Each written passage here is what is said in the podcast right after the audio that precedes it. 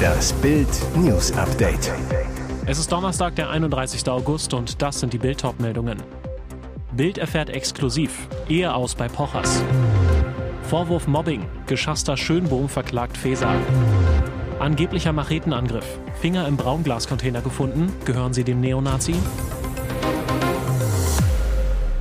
Und wieder ist der Traum an die ewige Liebe geplatzt. Nach sieben Jahren Beziehung und vier Jahre nach der Hochzeit gehen Comedian Oliver Pocher und seine Frau Amira ab sofort getrennte Wege. Das erfährt Bild exklusiv. In der neuen Folge ihres Podcastes Die Pochers lassen sie die Liebesausbombe platzen. Erst reden beide über die berufliche Trennung der Instagram-Stars Lisa und Lena, dann sagt Olli Pocher, Trennung ist doch ein schönes Stichwort. Amira, das ist jetzt die Überleitung. Olli, gut oder? Amira wieder, hart. Olli, du wolltest was sagen. Für viele Fans dürften die Worte, die nun folgen, ein Schock sein. Ruhig, fast sachlich verkündet das einstige Traumpaar seinen Ehebruch. Nur ganz am Ende des Dialogs wirkt es, als müssten beide schnell abbrechen, um nicht doch noch emotional zu werden. Amira sagt, wir dachten uns, dass wir das hier auf diesem Wege wahrscheinlich am besten sagen können. Wir sind getrennt.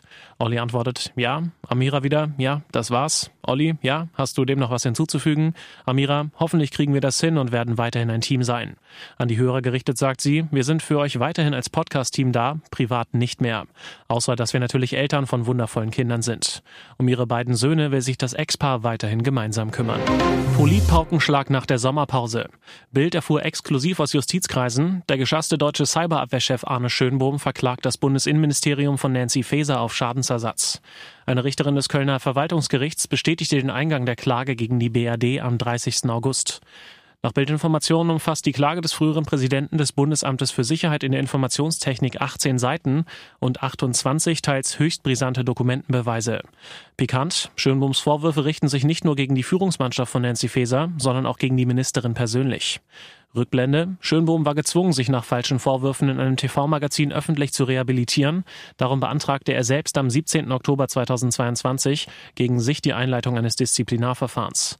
Im ZDF-Magazin Royal vom 7. Oktober hatte Moderator Jan Böhmermann über angebliche mittelbare Kontakte des BSI-Chefs zum russischen Geheimdienst berichtet. Am 12. Oktober verbot das BMI Schönbohm, sich zu den schweren Vorwürfen öffentlich zu äußern. Am 18. Oktober untersagte die Ministerin ihm die Führung der Dienstgeschäfte. Zu einem Disziplinarverfahren kommt es mangels Tatverdacht allerdings nie. Stattdessen wird die festgelegte Dauer von drei Monaten für die disziplinarischen Vorermittlungen deutlich überschritten. Dächer wurden abgedeckt, Autos beschädigt, Bäume entwurzelt. Ein Tornado ist am Mittwochabend durch den Wuppertaler Ortsteil Dönberg und weiter in Richtung Oberbarmen und Spröckhövel gezogen. Um 20.20 Uhr gingen mehrere Notrufe bei der Feuerwehr ein. Auf Videos ist zu sehen, dass durch den Luftwirbel, der bis auf den Boden reichte, auch ein Planschbecken, ein Kinderspielhaus und Äste mit großer Kraft in die Luft gewirbelt wurden. In den sozialen Medien war am Abend sofort von einem Tornado die Rede. Andere relativierten, sprachen eher von einer Windhose. Allerdings ist das Wetterphänomen lokal beschränkt gewesen. Während in einigen Straßen die Retter alle Hände voll zu tun hatten, schien nur 200 Meter weiter die Sonne. Eine Sprecherin der Stadt sagte, betroffen seien lediglich drei Straßenzüge im Stadtteil Dönberg. Die Schäden hielten sich laut Ordnungsamt in Grenzen. Am Donnerstag bestätigt jedoch ein Experte des deutschen Wetterdienstes, dass sich eine sogenannte Superzelle gebildet hatte. Anhand von Videomaterial und Radardaten könne der Tornado über Wuppertal-Dönberg bestätigt werden. Sie sind wieder da. Die drei abgehackten Finger von Neonazi Alexander W. wurden in einem Braun- und Grünglascontainer in Chemnitz gefunden. Das LKA bestätigte den Fund jetzt auf Bildanfrage. Ja, wir haben in dem Container drei Finger gefunden, so Sprecher Tom Bernhardt.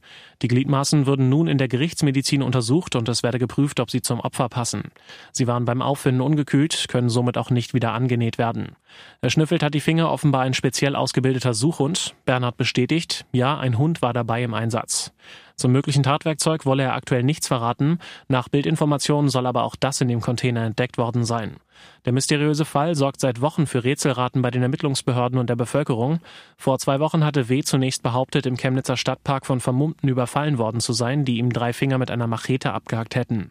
In einer Sprachnachricht, die auf Telegram kursierte, machte er Linksextreme dafür verantwortlich.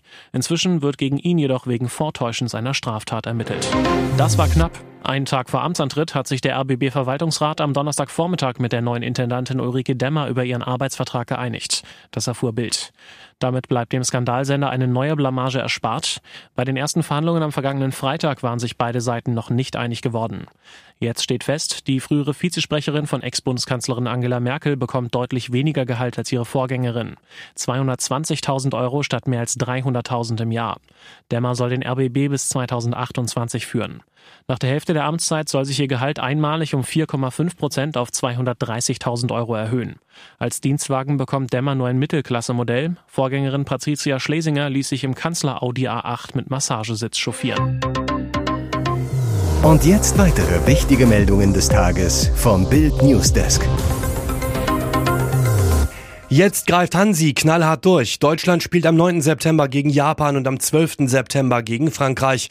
Bundestrainer Hansi Flick steht dort mächtig unter Druck. Die Nationalelf hat von den letzten 16 Spielen nur vier gewonnen. Zuletzt gab es gegen die Ukraine ein Unentschieden sowie gegen Polen und Kolumbien eine Pleite. Überraschend streicht Flick für die kommenden Spiele Timo Werner und Leon Goretzka. Flick erklärt, ich habe gestern mit ihm gesprochen, er weiß Bescheid über die Gedanken, die ich habe. Das ist nichts Endgültiges, ich schätze Leon sehr, aber es ist so, dass wir uns Gedanken machen. Wir wollen von denen, die nicht dabei sind, eine Reaktion sehen. Goretzka ist nach Bildinformation schwer enttäuscht, da er sich in den vergangenen Wochen mit guten Leistungen wieder in die Bayern-Startelf gekämpft hatte. Flick zu Werner. Timo Werner ist ein Spieler, den ich sehr schätze, der uns viel gibt. Er hat im Moment auch im Verein nicht ganz die Form, muss an gewissen Dingen arbeiten. Ich bin überzeugt bei ihm wie auch bei Leon, dass sie dann auch wieder zurückkommen zur Nationalmannschaft. Dafür nominiert Flick Pascal Groß von Brighton Hove Albion. Der gebürtige Mannheimer war 2017 für drei Millionen Euro von Ingolstadt auf die Insel gewechselt. Mit 27 Toren im englischen Oberhaus ist er nun der erfolgreichste Premier League Knipser in der Geschichte Brightons seine Nationalmannschaftspremiere. Bislang war Groß nur für die deutsche U20-Auswahl aufgelaufen. Das ist aber auch schon zwölf Jahre her.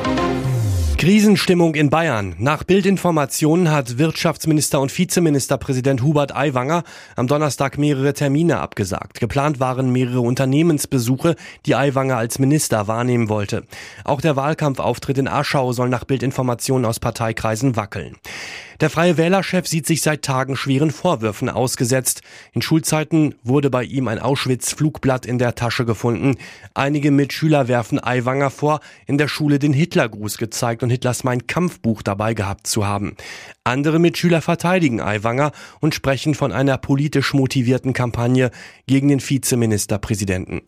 Hubert Aiwanger selbst erklärte sich nicht daran erinnern zu können, jemals einen Hitlergruß gezeigt zu haben. Mir ist nicht im entferntesten erinnerlich, dass ich so etwas gemacht haben soll, so Aiwanger zu Bild. Er sagte weiter, dass er seit dem Erwachsenenalter kein Antisemit sei. Über seine politische Einstellung in Jugendzeiten sowie die Frage, weshalb sich das Auschwitz-Flugblatt in seiner Schultasche befand, macht Aiwanger bislang keine Angaben. Sein Bruder Helmut bekannte sich als Verfasser des Auschwitz-Pamphlets. Aiwanger selbst erklärte die Vorwürfe zu einer Schmutzkampagne. Seine Familie war im Haus. Hurricane wirbelt Baum auf Villa von Florida Gouverneur. Zerlegte Häuser, überflutete Straßen und Tote. Idalia erreichte bis zu 205 kmh. Der Wirbelsturm war Mittwochmorgen um 7.45 Uhr mit Horrorwinden von 205 kmh gegen die Westküste Floridas gekracht. Die US-Regierung hat den Gesundheitsnotstand für Florida ausgerufen. Hurricane Idalia forderte bereits zwei Menschenleben. Davor hatte der Hurricane kurzfristig sogar die zweitgefährlichste Kategorie 4 erreicht. Eine bis zu 4,5 Meter hohe Sturmflut überschwemmte ganze Orte. Am schlimmsten im Big Bend, der Region, wo Floridas Küste einen großen Bogen nach Westen macht. Einziges Glück, die Gegend mit riesigen Sumpfgebieten ist dünn besiedelt. Florida-Gouverneur Ron DeSantis war ebenfalls direkt betroffen. Bei einer Pressekonferenz flackerten die Lichter, dann fiel der Strom ganz aus. Später fegte der Hurricane einen Baum auf ein Nebengebäude der Governor's Mansion, wo der Republikaner mit seiner Familie lebt. DeSantis Frau Casey war mit den Kindern Madison, Mason und Mammy im Haus. Niemand wurde verletzt. Hier ist das Bild News Update. Und das ist heute auch noch hörenswert. Haalands total kuriose Schlafroutine. Ist das etwa der Grund für die irren Erfolge der norwegischen Tormaschine? Bei einem kürzlichen Auftritt im Podcast Impulsive verrät der Man City Star nun ein außergewöhnliches Erfolgsgeheimnis.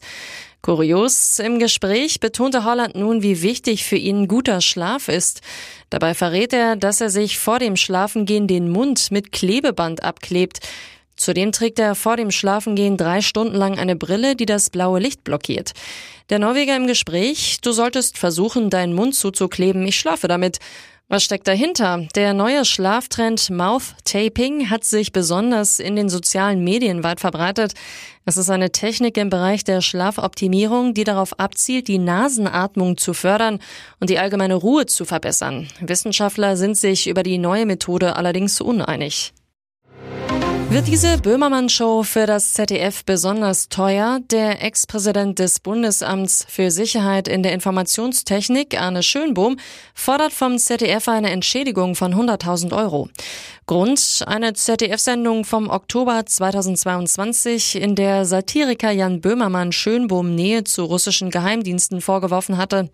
Der öffentlich-rechtliche Sender bestätigte am Mittwoch, dass ein entsprechendes Anwaltsschreiben vorliege.